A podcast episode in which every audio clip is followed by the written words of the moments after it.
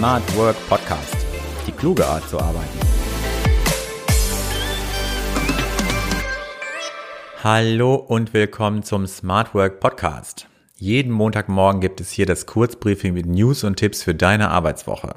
Dieses Mal geht es um Zufriedenheit im Job, um Konzentrationsfähigkeit im Homeoffice und wie sich gesundes Arbeiten zu Hause gestalten lässt. Ich bin Sven Lechtleitner, Autor und Journalist und los geht's. Die Mehrheit ist stolz auf ihre Arbeit.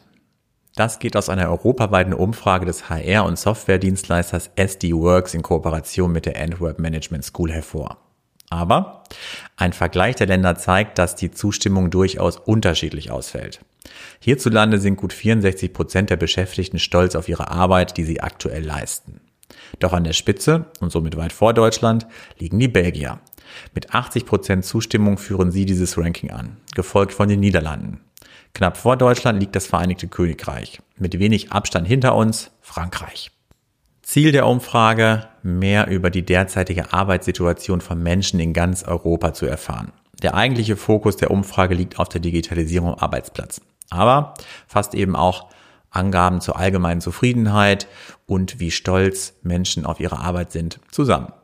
In Sachen Zufriedenheit fallen die Ergebnisse unterschiedlich aus.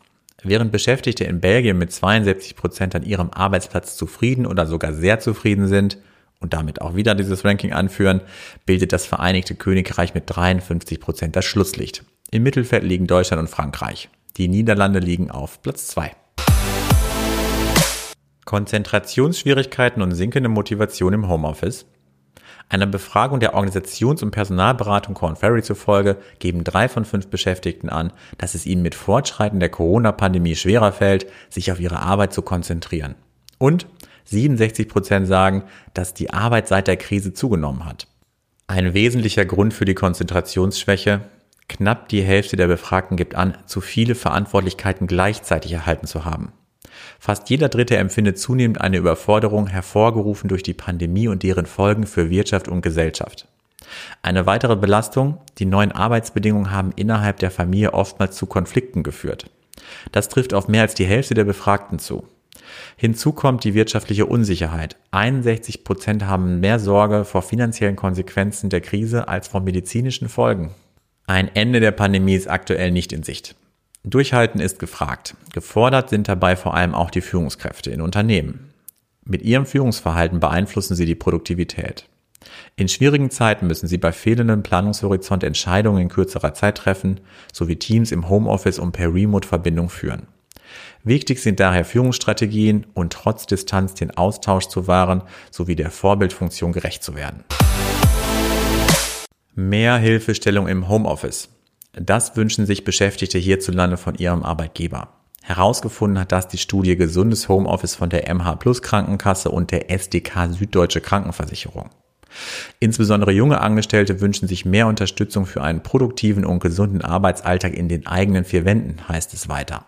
Vor allem geht es vielen 18 bis 34-Jährigen darum, Schulungen hinsichtlich Ernährung, gesunder Sitzhaltung und Bewegung im Homeoffice zu erhalten. Fast ein Drittel der Befragten wünscht sich ebenso Schulungen zu Zeitmanagement und Arbeitsplanung. Ein weiteres wichtiges Thema, die klare Abgrenzung von Arbeit und Freizeit.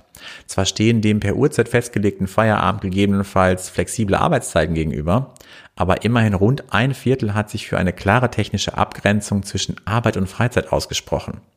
Bei jüngeren Beschäftigten im Alter von 18 bis 34 Jahren sind es sogar knapp 30 Prozent. Die Krankenkasse gibt darüber hinaus noch Tipps, wie sich gesundes Arbeiten im Homeoffice gestalten lässt.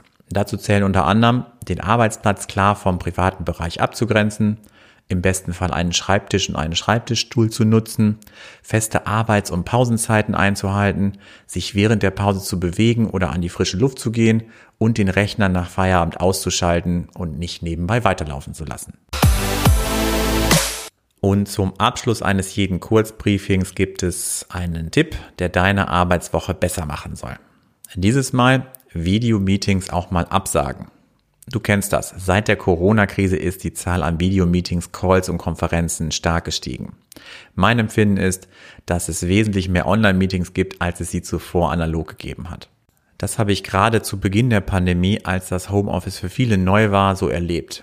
Insgesamt hat dies zur Folge, dass der Workload an sich gestiegen ist, denn die eigentliche Arbeit geht ja trotz zahlreicher Meetings weiter. Deshalb mein Tipp, sage diese Woche auch mal ein Videomeeting ab. Ich bin mir sicher, nicht jedes ist wirklich notwendig. Stimme dich auch mit Kollegen oder deinem Chef ab, wenn dir die Anzahl an virtuellen Besprechungen zu viel wird. Gemeinsam lässt sich bestimmt eine Lösung finden, bei welcher Runde du gegebenenfalls nicht dabei sein musst. In diesem Sinne, eine gute Arbeitswoche und bis zum nächsten Mal.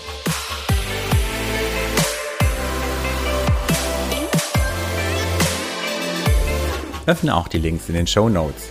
Melde dich zu meinem Newsletter an und bleibe in Sachen Smart Work immer auf dem Laufenden.